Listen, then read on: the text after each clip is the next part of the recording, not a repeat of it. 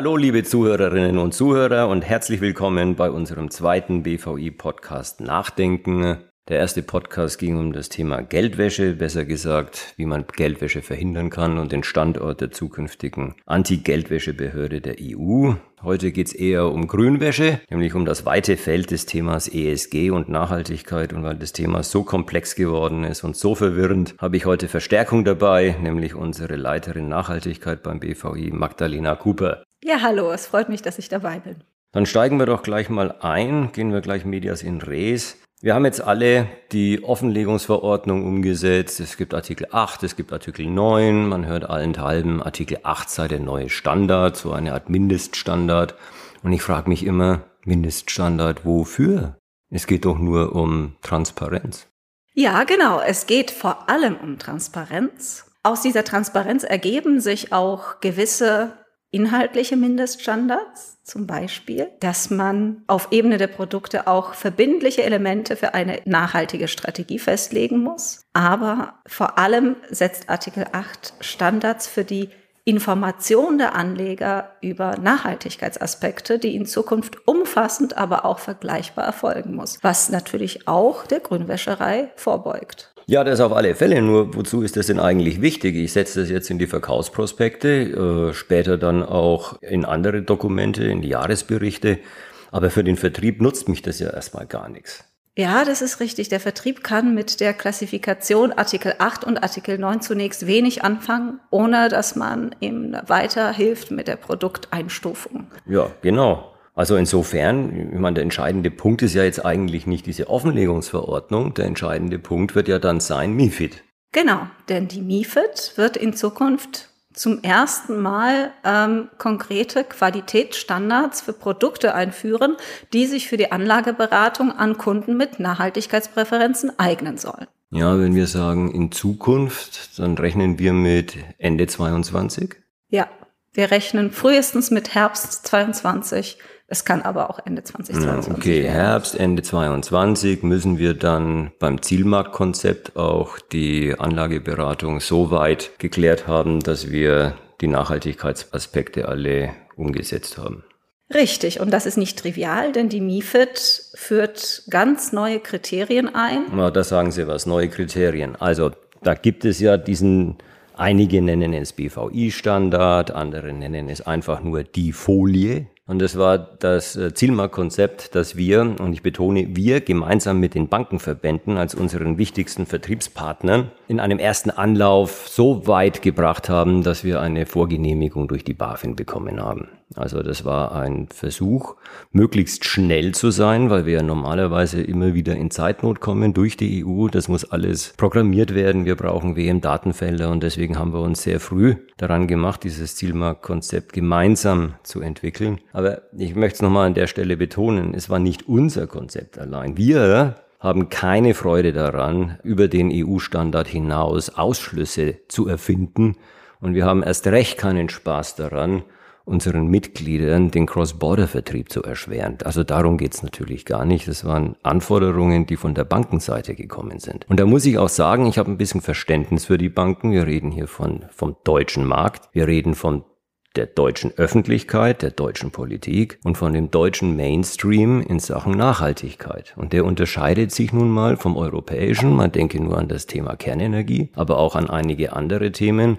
Und natürlich haben insbesondere prominente Namen und große Banken Angst, von Politik und Verbraucherschützern aufgespießt zu werden und dann öffentlich durch den Kakao gezogen zu werden, wenn irgendetwas verkauft wird, was nicht dem deutschen Mainstream entspricht. Also da stecken schon auch von Seite der Banken diverse Reputationsrisiken dahinter, so dass ich da Verständnis habe. Aber trotz allem ist uns ja bei dem ersten Anlauf es ganz gut gelungen, diese Ausschlüsse auf ein absolutes Mindestmaß zu reduzieren. Aber wie Sie schon sagen, das ist jetzt alles Vergangenheit. Hm, die Mindestausschlüsse bleiben uns erhalten und die Mindestausschlüsse sollen auch die Lücke schließen, die wir auf EU-Ebene mit Artikel 8 und Artikel 9 haben, nämlich die qualitativen Anforderungen auf Produktebene gewissermaßen ergänzen. Insofern mhm. bleiben uns die Mindestausschlüsse auch in dem neuen Konzept erhalten. Sie werden aber neu einsortiert und den neuen Merkmalen für Nachhaltigkeitspräferenzen zugeordnet. Gut, also das, was jetzt von der EU-Kommission vorgelegt worden ist, ist ja endgültig. Das heißt, wir haben jetzt keine andere Wahl, als das einfach umzusetzen. Und ich habe mir das mal angesehen. Ich finde es unglaublich kompliziert. Was gilt denn jetzt eigentlich? Ja, man kann sagen, in Zukunft werden Produkte, die an Kunden mit Nachhaltigkeitspräferenzen angeboten werden sollen, mindestens eines der folgenden zusätzlichen Kriterien erfüllen. Sie sollen in einem gewissen Umfang in ökologisch nachhaltige Aktivitäten nach der EU-Taxonomie investieren oder sie sollen in einem gewissen Umfang in sonstige nachhaltige Investitionen anlegen oder sie sollen auf Produktebene auf die Reduktion nachteiliger Auswirkungen auf Nachhaltigkeit hinwirken. Und das sind alles Kriterien, die kann man natürlich in Artikel 8 oder natürlich auch in Artikel 9 Produkten umsetzen. Sie gehen aber über das gesetzliche Mindestmaß hinaus.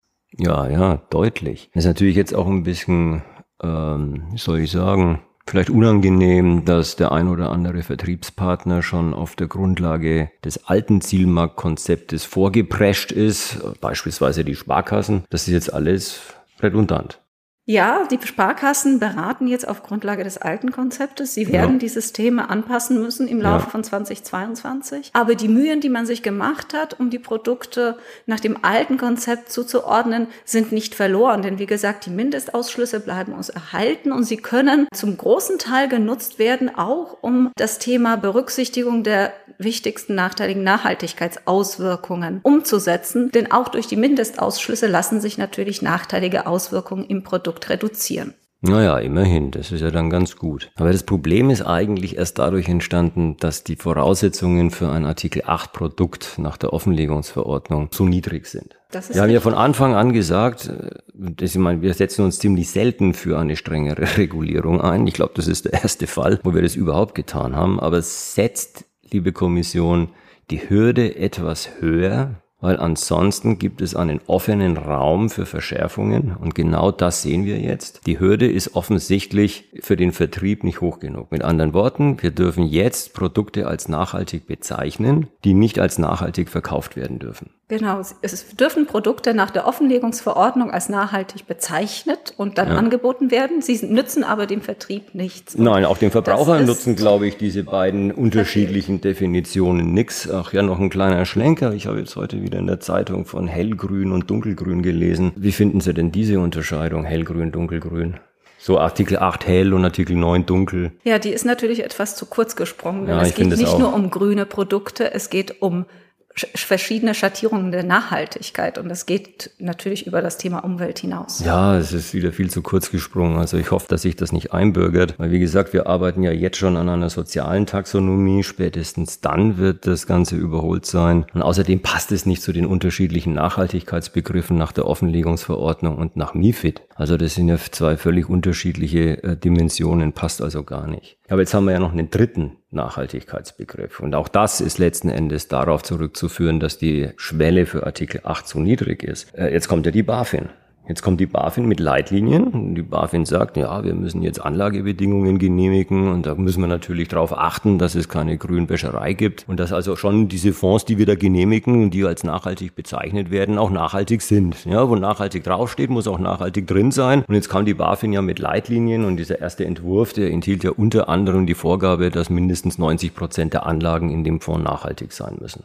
Ja, das ist ein ganz schwieriges Thema. Also die BaFin kratzt hier mit dem Entwurf der Leitlinien an der Oberfläche der EU-Nachhaltigkeitsregulierung, ohne sie wirklich im Detail zu durchdringen und vermischt da verschiedene Konzepte, setzt aber, wie Sie schon sagen, auf der anderen Seite unpraktikabel hohe Hürden für den Anteil nachhaltiger Investitionen im Portfolio. Also wir haben da große Probleme, äh, insbesondere deshalb, weil natürlich die BaFin-Leitlinien nur für in Deutschland aufgelegte Fonds gelten. Und damit würden sie hier für deutsche Fonds einen Wettbewerbsnachteil gegenüber anderen Fonds schaffen, die in den deutschen Markt aus dem Ausland importiert werden. Haben wir schon mal erhoben, wie viele Fonds diesen Standards der BaFin genügen würden? Das auf lässt sich sehr schwierig Markt? sagen. In Teilen sind diese Standards einfach nicht praktikabel, sodass wir ja. das nicht sagen können. Ja, ja, Beispiel äh, wie nachhaltige Gebäude zum Beispiel. Ja. Genau. Also wir sollen nur in nachhaltige Gebäude investieren? Ja, da äh, war die Überlegung der BaFin, dass sämtliche Neubauten und Renovierungen bereits äh, klimaneutral zu erfolgen haben, ja. wofür es weder äh, Messmethoden noch praktikable Umsetzungsmöglichkeiten gibt. Ja, ähm. und womöglich noch nicht mal die Technik dafür. Also das ist sehr weltfremd. Es hat auch nichts mit den EU-Vorgaben zu tun. Es ist ein nationaler Alleingang, ein Sonderweg, den die BaFin da beschreitet, der am Ende dazu führen wird, dass eben die Fonds nicht in Deutschland aufgelegt werden. Was natürlich schade ist, weil im Moment werden ja 90 Prozent der Fonds, die unsere Mitglieder auflegen in Sachen Nachhaltigkeit, mit einer deutschen ISIN aufgelegt. Das sagt unsere aktuelle Statistik. Ja, 90 Prozent. Das wird sich bald umdrehen. Das werden bald 90 Prozent Auflage in Luxemburg sein. Damit torpediert die BaFin natürlich die Pläne der Bundesregierung, Deutschland zum äh, Nachhaltigkeitsstandort bei Finanzprodukten zu machen. So wird es natürlich nichts. Außerdem ist natürlich dem Verbraucher auch nicht gedient. Die, die BaFin will Verbraucherschutz betreiben, aber die Verbraucher werden künftig nicht mehr von ihr geschützt, sondern von der CSSF. Also auch da verstehe ich diesen Antritt überhaupt nicht. Und wir glauben, dass wir mit dem Vorschlag für das gemeinsame Zielmarktkonzept zur Nachhaltigkeit bereits genügend tun, um hier Qualitätsstandards für deutsche Fonds in Sachen Nachhaltigkeit einzuführen und eben Grünwäscherei zu verhindern. Ja, das ist, die BaFin ist nach Wirecard massiv unter Druck und versucht sich jetzt mit solchen Aktionen als knallharte Verbraucherschutzbehörde zu positionieren und wahrscheinlich auch irgendwo Druck aus dem Genick zu nehmen. Aber das kann natürlich nicht zu Lasten des Fondsstandorts sein, das kann auch nicht zu Lasten unserer Mitglieder sein und unserer Branche. Also insofern ist die BaFin da, glaube ich, sehr schlecht beraten mit diesem, äh, mit diesem Vorgehen. Zumal ja die deutschen Asset Manager sehr vorsichtig sind bei der Selbsteinschätzung in Sachen nachhaltiger Produkte. Ja, sehr interessant. Die neuesten Zahlen, die wir gesehen haben, sagen tatsächlich, dass der Anteil nachhaltiger Fonds verglichen mit dem Gesamtvolumen deutscher Fonds im europäischen Vergleich niedrig ist. Er liegt derzeit bei circa 10 Prozent. Im europäischen Ausland sehen wir da ganz andere Zahlen. 40. In Frankreich über 40. Die Franzosen schätzen 40 Prozent ihrer Fonds als nachhaltig ein nach Artikel 8.